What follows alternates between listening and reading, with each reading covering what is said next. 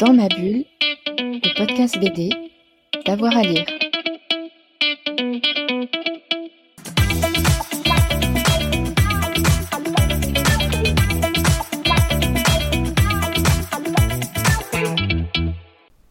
Bonjour à tous et à toutes, bienvenue dans ce nouvel épisode de Dans ma bulle, votre podcast 100% BD avec avoir à lire. Je vous propose aujourd'hui une interview, celle de Julie euh, Chapalaz autour de son livre La déflagration des buissons. C'est un roman photo que Fred Michel a beaucoup aimé, c'est édité euh, chez Feubeleux. Fred Michel a donc euh, rencontré Julie pour cette interview. Bonjour Julie. Bonjour. Merci d'être avec nous sur Dans ma bulle. Aujourd'hui, on va parler de votre livre, votre roman photo La déflagration des buissons. Comment on arrive ce roman photo alors, euh, c'est né surtout de la rencontre avec Grégory Jarry, qui est un éditeur donc des éditions Fleubele, euh, qui s'est faite de manière euh, un peu par hasard quelque part. En fait, j'avais entendu une émission sur France Culture où il était intervenu, il parlait du roman photo, il faisait un appel à hauteur. Et puis j'ai commencé à regarder ce que faisaient les éditions Fleubele. Et puis je n'avais pas du tout l'idée, euh, je m'intéressais en fait euh, au domaine de l'édition. J'ai longtemps travaillé dans le spectacle comme scénographe et accessoiriste. Et euh, j'avais pas forcément derrière la tête l'idée de, répondre à cet appel à hauteur, j'avais pas cette prétention. Et euh, en fait, on a commencé comme ça à échanger des messages. Lui a regardé mon travail, mes petits films d'animation, il trouvait ça marrant. Il a proposé qu'on se rencontre et de fil en aiguille, il m'a proposé d'écrire un petit synopsis. Et c'est parti comme ça. Et euh, il faut dire aussi que les éditions Fleubele euh, font la promotion du roman photo depuis 20 ans déjà. Oui, ça fait déjà 20 ans en fait qu'ils croient dans, le renouveau du roman photo. Et euh, je pense aussi ce qui m'a attiré, c'est que je pratique le photomontage et le collage depuis longtemps. Et donc immédiatement, j'imaginais travailler sur, avec ces techniques en fait. Et d'ailleurs, chez Fleubele, cette année, c'était décrété l'année 2022, l'année du roman photo. Exactement, ouais. Et vous avez euh, bien fait la promotion de ce genre tout au long de l'année. Oui, oui, oui. du coup, j'ai eu la chance de, de, sortir mon livre euh, en 2022. Donc, en tout euh, début d'année, oui. C'est ça. J'étais la, la, première parution de cette année. Donc. Et vous, vous aviez lu des, romans photos avant assez peu. J'avais lu le roman photo de Jean Lecointre et Pierre Lapolice que j'avais beaucoup aimé. Euh, donc il y a aussi un travail de photomontage. Euh, J'aimais bien cet univers fantastique, bizarre, euh, euh un peu un livre ovni comme ça. Mais j'avais pas une réelle culture euh, du roman photo, si ce n'est que des images un peu désuètes de, de nous deux que j'aimais bien par ailleurs. Ces images un peu tramées, un peu surfaites. c'est des univers que j'aimais bien aussi. Mais après, euh, voilà, j'avais pas forcément une connaissance euh, très poussée du roman photo, ni de la BD d'ailleurs. Oui, justement, est-ce que vous lisiez de la bande dessinée? Euh, Oui, je lis de la bande dessinée, mais c'est vrai que je suis plutôt arrivée dans la bande dessinée par la bande dessinée plutôt roman graphique, des choses un peu planantes, assez picturales, et puis que fil en aiguille, je me suis plus intéressée à la bande dessinée narrative. Vous pouvez nous donner des exemples? Euh, bah, j'ai beaucoup aimé souvent ce que font les éditions Frémoc. Donc c'est souvent de travail assez libre en fait. Euh, et puis après, euh, j'avais lu le Black Hole de Charles Burns en fait. pour le coup, la narration m'avait beaucoup plu, mais aussi tout cet univers bizarre d'adolescents avec des, des bizarreries physiques. Voilà, enfin, ouais après, il y a plein d'autres références. Oui, c'est déjà pas mal. Et alors, justement, dans, dans votre livre, on a plutôt l'habitude d'être face au roman photo comme un genre suranné, un peu euh, euh, obsolète. Et là, vous, c'est complètement le contraire, parce que vous avez, il y a plein de couleurs flashy. Alors, expliquez-nous comment vous avez travaillé. Déjà, moi, j'aimerais savoir euh, comment vous avez procédé au casting? c'est quand j'ai dessiné en fait le storyboard. Donc j'ai fait un storyboard assez détaillé. J'ai mis pris pas mal de temps pour le faire. Et puis c'est pendant le, le, dessin de ce storyboard que je me suis posé toutes les questions pratiques inhérentes à la prise de vue, mais aussi au casting, et euh, notamment au casting euh, de l'ours, puisqu'il y a un personnage qui est un ours. C'est un vrai ours. des vrais ours. Et euh, me dire, voilà, il faut que le projet il soit faisable et comment je vais, je vais faire. Donc au fur et à mesure que j'avançais dans mon, dans, dans, mon dessin, dans mon histoire, j'ai contacté des gens et voilà je me disais, suivant leur retour, le personnage prendra peut-être pas tout à fait la même direction. Hein. Et vous êtes rendu dans un parc animalier, c'est ça, dans, dans, le Jura suisse, c'est ça? Ouais, oui, c'est ça, euh, dans le Jura suisse. Il y a un parc animalier qui a été d'accord de m'accueillir, en fait, euh, à plusieurs reprises, parce que c'est vrai qu'à chaque fois, je savais pas vraiment quelles images je pourrais faire. Euh, voilà, la personne qui nourrit les ours a une relation familière avec eux. J'ai aussi pu constater que c'était des animaux euh, qui nous ressemblaient beaucoup, puisqu'on aurait dit euh, qu'il y avait un homme à l'intérieur de Ah ces non, animaux. C'est exactement ça dans votre livre. Il y a un côté humain, c'est impressionnant. Ouais, et du coup d'avoir eu cette intuition et de pouvoir la vérifier en quelque sorte en fait euh, sur le terrain en prenant les clichés moi-même, ça m'a aussi euh, donné confiance dans le personnage et l'histoire en fait, en me disant je suis sur la bonne piste. Mais il peut y avoir un côté futile derrière tout ça, mais moi, ce que je voudrais vraiment mettre en avant, c'est que ça vous avez pris quand même beaucoup de temps et que euh, beaucoup de montage, beaucoup de, retouches, de choses comme ça, je pense aussi. Oui, alors bon, le temps d'élaboration a été assez long puisque j'ai pas fait ça en continu. Donc le projet s'est étalé sur 5 à 6 ans. Euh, après, je pense que je suis aussi quelqu'un qui fonctionne par couche de type compost. Euh, donc euh, j'ai besoin de- d'accumuler des tas De d'informations, de digérer, de rencontrer des gens, de, de vivre des expériences qui vont euh, se cumuler dans la réalisation du projet.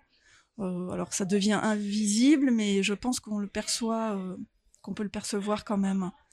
Et qu'est-ce qui vous plaît dans le, le travail du roman photo? C'est le côté un peu artisanal, le côté euh, je mélange le cinéma, la bande dessinée, le dessin, les arts plastiques? Euh, oui, c'est vrai qu'il y a cet aspect-là, et puis j'aime bien en tout cas euh, d'avoir travaillé comme ça en, en photomontage. C'est aussi de mêler euh, une forme de réalité. Voilà, qu'est-ce que la réalité en fait, et de pouvoir le approcher un peu le, le monde du rêve en fait. Enfin, je veux dire cette ce vécu qui s'apparente au, au rêve en fait, ou cette logique.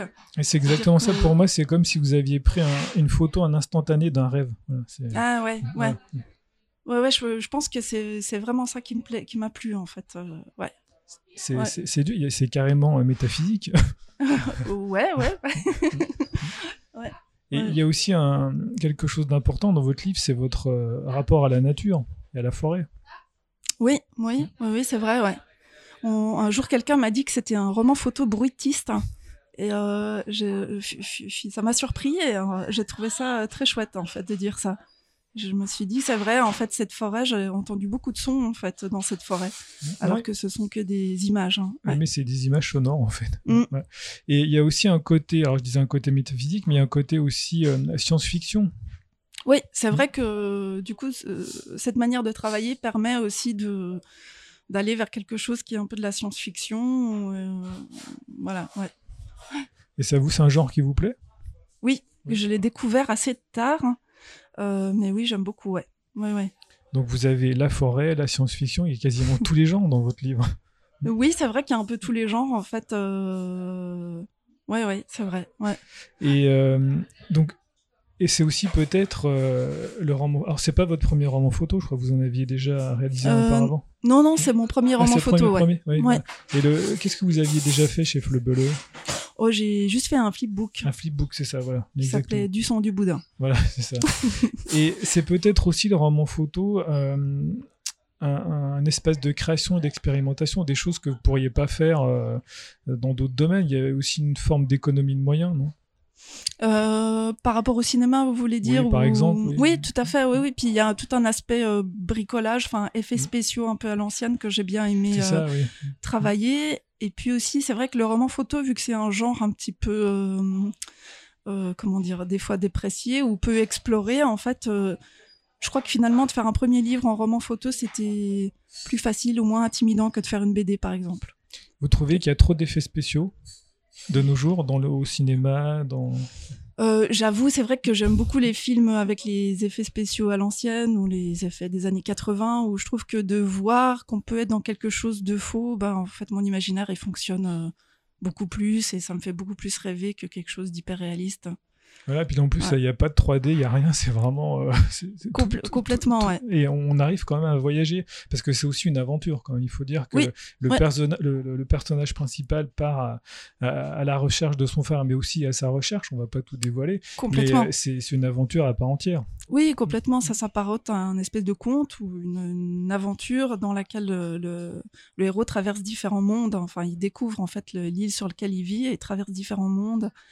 Et euh, il rencontre différents personnages qui, qui sont un peu l'écho d'une d'une même réalité, mais sous différents angles.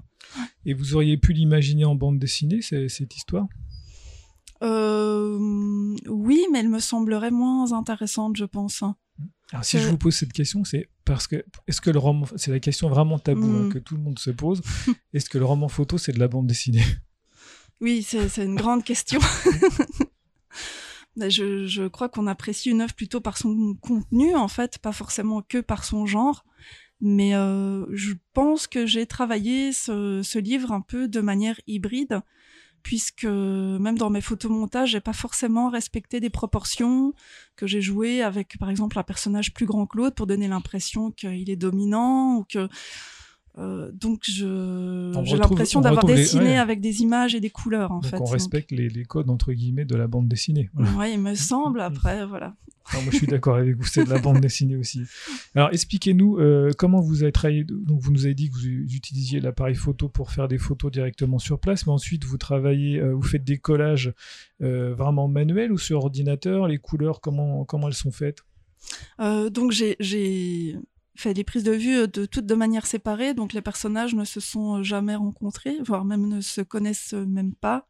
Ils vivent pas forcément dans la même ville. euh, voilà, c'était au gré de mes déplacements et euh, il y a juste une fois où il y a deux personnages qui ont posé ensemble. Euh, C'était peut-être le plus compliqué. Euh, voilà, après j'ai vraiment suivi mon storyboard, ça veut dire que je les faisais vraiment poser de manière euh, très di- directive. Donc, votre storyboard, il était vraiment euh, complet du début jusqu'à la fin. Vous l'avez pas, vous l'avez remodifié, remanié en cours Alors de route? on a remanié après euh, surtout la fin et euh, la- le montage de la narration. Il y a des images que j'ai dû euh, refaire. Euh, mais disons qu'en dessinant le storyboard, j'avais déjà des visions de cadrage, de, j'avais une idée visuelle assez précise en fait. comme pour un film en fait. Ouais, Mhm. ouais, complètement. Donc, je, je vais vraiment diriger les acteurs en disant, tu tournes la tête à droite, tu dois faire telle expression. euh, et puis, donc, quand on faisait les photos, ils avaient l'impression que c'était complètement factice, en fait, un peu à la manière d'un film muet. Euh, du coup, c'était plutôt drôle. Euh, voilà, après, et après, je monte les éléments ensemble, je fais un espèce de pré-montage grossier sur euh, l'ordinateur. Euh, et après, j'imprime sur des papiers que j'ai gouachés à la main, que je redécoupe et que je refotographie. D'accord. Est-ce que vous avez Voilà. rencontré des, des difficultés, des contraintes pendant l'écriture, pendant le, le, le- le montage, ce travail d'artisanat? Euh, bah, t- c'est vrai que souvent on pense que c'est contraignant, mais pour moi, je me sentais plus libre de travailler comme ça. Ça veut dire que le bricolage euh, se situe à tous les niveaux, que je me suis pas du tout embarrassée de problématiques euh, matérielles. Il me manque euh, euh, la cabane euh, de l'ours, par exemple. Bah tiens, je vais la fabriquer en maquette. Enfin, tout est possible en fait. Vu qu'on est dans un trucage avoué, en fait, il n'y a pas de limite au- dans ce.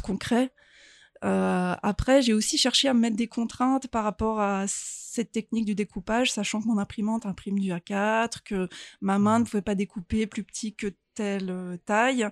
Et, et je pense que ça m'a aidé à faire des choix. Mais de nouveau, ça c'est lié à ma personne, parce que sinon, je, des fois, ça peut me prendre beaucoup de temps pour euh, juste choisir. Donc l'ordinateur, euh, pour moi, c'est l'enfer, parce que c'est des choix infinis. J'ai l'impression de me perdre euh, complètement. Et alors justement, à quel moment vous, vous avez décidé, bon, là, c'est terminé? Euh, le, le livre, en Oui, fait, vous voulez dire? oui, oui. Bah, c'était aussi en fait en accord avec donc euh, Grégory et puis il y a eu un comité de lecture qui m'ont fait un retour. J'ai retravaillé le, les versions Euh, et puis à un moment donné, on, on est tombé d'accord que c'était terminé. hein, en fait, j'avais pas trop de problèmes à terminer. Je, j'étais quand même euh, assez soulagée d'arriver au bout. En fait, Ouais. c'est un marathon quand même. Oui, oui, et surtout après 5 ans. Et est-ce que vous avez appris des choses pendant l'écriture de ce livre? Oui, beaucoup, beaucoup sur la narration. Mm. Euh, je suis quelqu'un de hyper visuel, donc je peux complètement me perdre là-dedans. C'est d'où le fait qu'on ait supprimé pas mal de pages pour euh, que le récit gar- garde un rythme en fait et pas se perdre dans des ambiances trop planantes. En fait, je pense qu'on aurait complètement perdu le lecteur. Euh, voilà, donc je sais que c'est un peu mon travers, donc j'ai forcément appris pas mal de choses de ce côté-là. euh, voilà, sur, la trame narrative et comment on peut tisser une narration. Et vous parliez des, personnes qui participent au livre, donc les figurants. Est-ce qu'ils ont, est-ce qu'elles ont lu la bande dessinée? Je dis bien bande dessinée. Euh, oui, bah, ils avaient lu le storyboard. Enfin, certaines ont lu juste la partie où elles apparaissaient, d'autres en entier. Ça dépend de l'intérêt ou de l'envie, la demande. Et puis euh, à la fin, oui, tout le monde a lu le, livre. C'était drôle parce que plusieurs personnes n'avaient pas trop réalisé. euh, exact. Vu, que- vu que les prises de vue étaient assez abstraites, en fait, c'était quand même en général une surprise en fait de se voir comme ça euh, dans un autre contexte, euh, colorisé avec d'autres personnages. euh. Mais il n'y a pas eu de rejet, de, de refus? Non, pas du tout alors. Non. Et puis euh, pour les scènes un peu coquines, j'avais bien évidemment montré les images aux intéressés pour qu'il n'y ait pas de mauvaise surprise, mais à chaque fois il n'y avait pas du tout de problème. hein. Est-ce que vous imaginez travailler sur un autre projet de roman photo? Euh, Peut-être pas tout de suite, Non, ouais, c'est ça. mais euh, oui, oui, pourquoi pas, ouais, ouais, ouais. ouais. Ouais, Et euh, qu'est-ce qui vous a vraiment. Alors, pour résumer, qu'est-ce qui vous avait man- vraiment plu là dans, dans tout ce que vous avez fait, dans, dans tout votre livre? Ce qui m'a plu, c'est d'imaginer le livre comme un monde, enfin comme euh, comment euh, j'entraîne le lecteur dans cette histoire et, et comment je joue avec lui en fait. Ça, j'ai j'ai beaucoup aimé me dire euh, justement comment j'agence les images, comment j'essaye de créer une surprise ou comment tout d'un coup on décale ce que dit la personne avec l'image. euh, de, de... Il y a plusieurs approches en fait. On peut entrer de différentes man- manières dans le livre. euh, et on en parlait au micro avant de l'enregistrement. Ça peut aussi s'adresser à des, des adolescents. Voilà, il n'y a pas de Ouais. public prédestiné. Non, je, je, je pense pas. Je pense qu'on peut y trouver différentes choses à différents niveaux. Euh. Il y a de l'humour, de la science-fiction, un peu de sexe. Ouais, il y a- il faut il y a toujours. tous, les, tous- tous les ingrédients sont réunis. Et puis, euh, je pense qu'il y a aussi un aspect visuel, en fait. euh, Ouais, graphiquement, que- oui, voilà. exactement. Ouais, oui, ouais. On, peut, on, peut- on s- on se balade littéralement dans, dans les pages. Voilà. Et comment vous avez décidé, par exemple, de choisir euh, une couleur et pas une autre couleur? Qu'est-ce qui vous a déterminé ce choix? Euh, C'est purement arbitraire ou vous avez... Non, non, en fait, pareil, quand j'ai écrit l'histoire, euh, à un moment donné, je, je, je bloquais donc sur euh, l'écriture de la narration. C'est vrai que c'était le plus pénible au début, c'était de sortir ce synopsis, euh, d'avancer dans l'action. Et à un moment donné, euh, je- c'était la veille de, de l'envoi, je devais envoyer mon texte à Grégory. et je me disais, je suis bloquée, je suis bloquée, je suis bloquée. Et d'un coup, j'ai pris crayon de couleur et je me suis dit, ok, si le début il est bleu, ensuite c'est vert, Ensuite, et à un moment donné, je me suis dit, il y a un déséquilibre de bleu. Donc, en fait, il faut que peut-être il y ait cet univers qui revienne. Donc, euh, c- ça m'a débloqué. Et je pense que ça a aussi induit, en fait, par la suite, le fait de choisir des couleurs qui symbolisent euh, les mondes différents que traverse le héros. Et vous pensez, moi je, le pense carrément, que votre métier de scénographe a influé aussi sur euh, l'écriture de votre livre? Euh, oui, je pense. Mmh. Ouais, ouais, je pense qu'il y a aussi une forme un peu de théâtralité Oui, en ça, fait ouais, dans la manière de de, mise en de scène, mon- voilà. de, de travailler les images. Euh, mis à part le fait qu'il y a des objets que j'ai vraiment fabriqués parce que c'était plus simple, euh, comme la langue de l'ours ou la cabane ou comme euh, le foulard de la vieille dame qui vole au vent. Il fallait qu'il reste, qu'il soit pas flou, donc c'est un foulard avec du fil de fer. Euh, voilà, donc il y a tout cet aspect-là. euh, puis j'ai bien compris que pour les personnages, c'était chouette qu'ils aient des accessoires fétiches. euh, Enfin, voilà, tout, tout cet aspect-là. Mais oui, je pense qu'il y a un petit côté mise en scène, enfin théâtral dans les images. c'est une influence. Oui, de votre métier aussi. Ouais, ouais. Mais c'est presque aussi une œuvre d'art totale. Voilà, c'est comme si vous aviez créé une œuvre d'art. Ouais, c'est un beau compliment. Non, mais non, sincèrement, voilà, parce qu'il y a plein de choses dedans et on a l'impression d'être face à une œuvre d'art. voilà. Ouais, je crois que c'est ça qui me plaît dans un livre, puisque je réfléchissais, je me disais euh, qu'est-ce que j'aimerais faire pour un prochain bouquin, et, euh, et en fait après j'ai réalisé que je pourrais pas faire une chose vraiment plus rapidement, puisque je l'envisage un peu sous justement cet aspect euh, multicouche et euh, que, que, que j'aime y trouver du sens et, et faire se croiser des tas de de niveau et de, de regard. C'est marrant que vous parliez de couches parce que justement dans le livre il y a tout un, un rapport euh, à l'arbre C'est et vrai. à la dendrochronologie. Complètement, Ouais. ouais, c'est vrai. Mm. Ouais, un arbre qui se qui grandit par couches aussi, complètement. Ouais. Donc c'est Les vraiment couches le, du temps, les couches du, c'est le cœur de, de- vrai. tout ça c'est au cœur de votre histoire. Peut-être de votre histoire personnelle du coup. Euh. Peut-être. Bah, de ouais. votre façon Ouais, de ouais. travailler. De... En tout cas, c'est vrai que l'image du tronc d'arbre comme l'image de l'empreinte digitale ont été des images vraiment moteurs pour euh, commencer l'histoire. C'est vraiment par... en, en- en voyant ces, ces deux images, je me suis dit, ah il y a quelque chose à faire là autour. Quoi. C'est vrai que c'est marquant. Et euh, alors, avant de terminer, j'aimerais m'arrêter sur la, la couverture. Euh, comment vous êtes arrivé à cette couverture finale? Parce qu'elle est quand même très marquante. On a le, le personnage principal avec ses fameuses lunettes rouges. Et euh, je crois que vous avez quand même aussi beaucoup travaillé sur l'aspect des lunettes, non?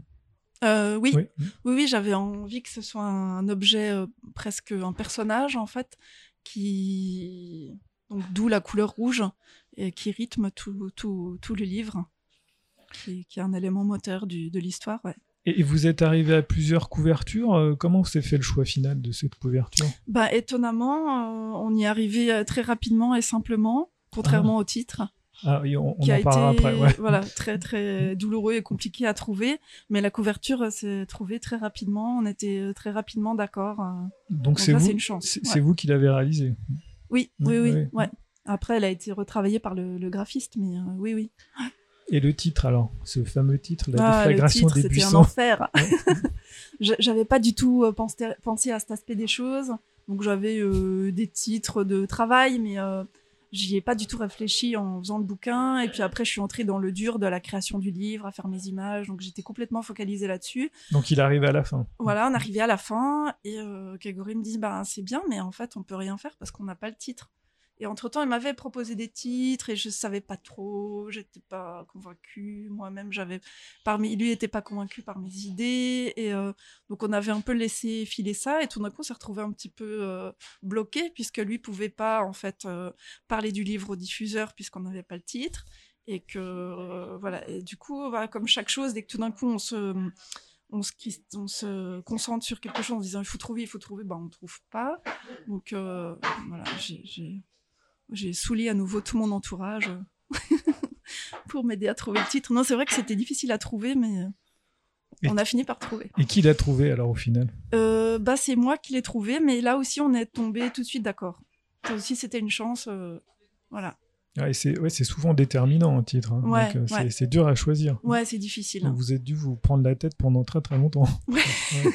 Oui, j'ai essayé des tas de techniques, de, de tirer des mots au sort, de enfin, de- D'assembler, de, voilà, désassembler. de- tout ce que j'avais imaginé. De... Mais c'est soit trop symbolique, soit pas assez. C'est voilà, je, je... c'est vrai qu'au début on m'avait proposé des titres plutôt euh, qui allaient sur euh, quelque chose de plus rigolo, et en fait ça me gênait aussi qu'on voit cette histoire comme que comme quelque chose d'un peu foufou. euh, Voilà. Non, non, parce qu'encore une fois, il y a plein de choses. dimension, ouais, il y a ouais. plein de choses abordées, donc c'est pas uniquement Mm. un roman photo drôle avec des couleurs flashy. Ouais, c'est ça, ouais. Mais des fois, quand on est dedans, c'est difficile à, à analyser tout ça. Voilà, on n'est pas forcément le meilleur regard, quoi. Donc Et justement, par, par rapport au regard, est-ce que vous l'avez fait lire euh, à d'autres personnes avant de, de l'envoyer à Grégory, à l'éditeur? Euh, avant qu'il soit fini Oui. ou, euh, Mm, mm, euh, oui, j'ai une amie qui est monteuse, en fait. euh, on a échangé plusieurs fois euh, à différentes étapes. C'est vrai que c'était un regard qui était intéressant. Elle vous a retoqué des choses ou non? Oui, Ouais, oui, oui. Mais elle n'a pas osé retoquer autant que le comité de lecture de. D'accord. Mais Ouais. c'était c'était bien en fait ce comité de lecture. Ça, au début, j'étais à une étape où je me disais là, je- j'en peux plus, euh, j'en ai marre. Et en fait, euh, j'ai reçu 15 pages de notes et tout d'un coup, je me suis dit oh non, c'est pas possible. Et, euh, et deux jours après, je me suis dit non, mais en fait, c'est une chance. En fait, les gens l'ont lu, euh, c'est productif. En fait, après, il faut faire des choix aussi. C'est moi qui dois choisir ce que je change. Et il faut Enfin, voilà, accepter il faut, aussi. Voilà, il faut accepter que et en euh, bah oui, qu'en fait les autres ils ont un regard à certains moments aussi qui est vraiment bénéfique et c'est des critiques bonnes à prendre parce que c'est c'est c'est de la bienveillance en fait. Voilà, en bah, tout ça- cas dans ce cas-là c'était c'était voilà. Eh ben, ça sera la, la conclusion. Il faut euh, savoir écouter les autres parfois. C'est ça. Donc, je rappelle le titre de votre livre, La déflagration des buissons chez Fleuble. Merci beaucoup, Julie. Merci. Dans ma bulle, le podcast BD, d'avoir à lire.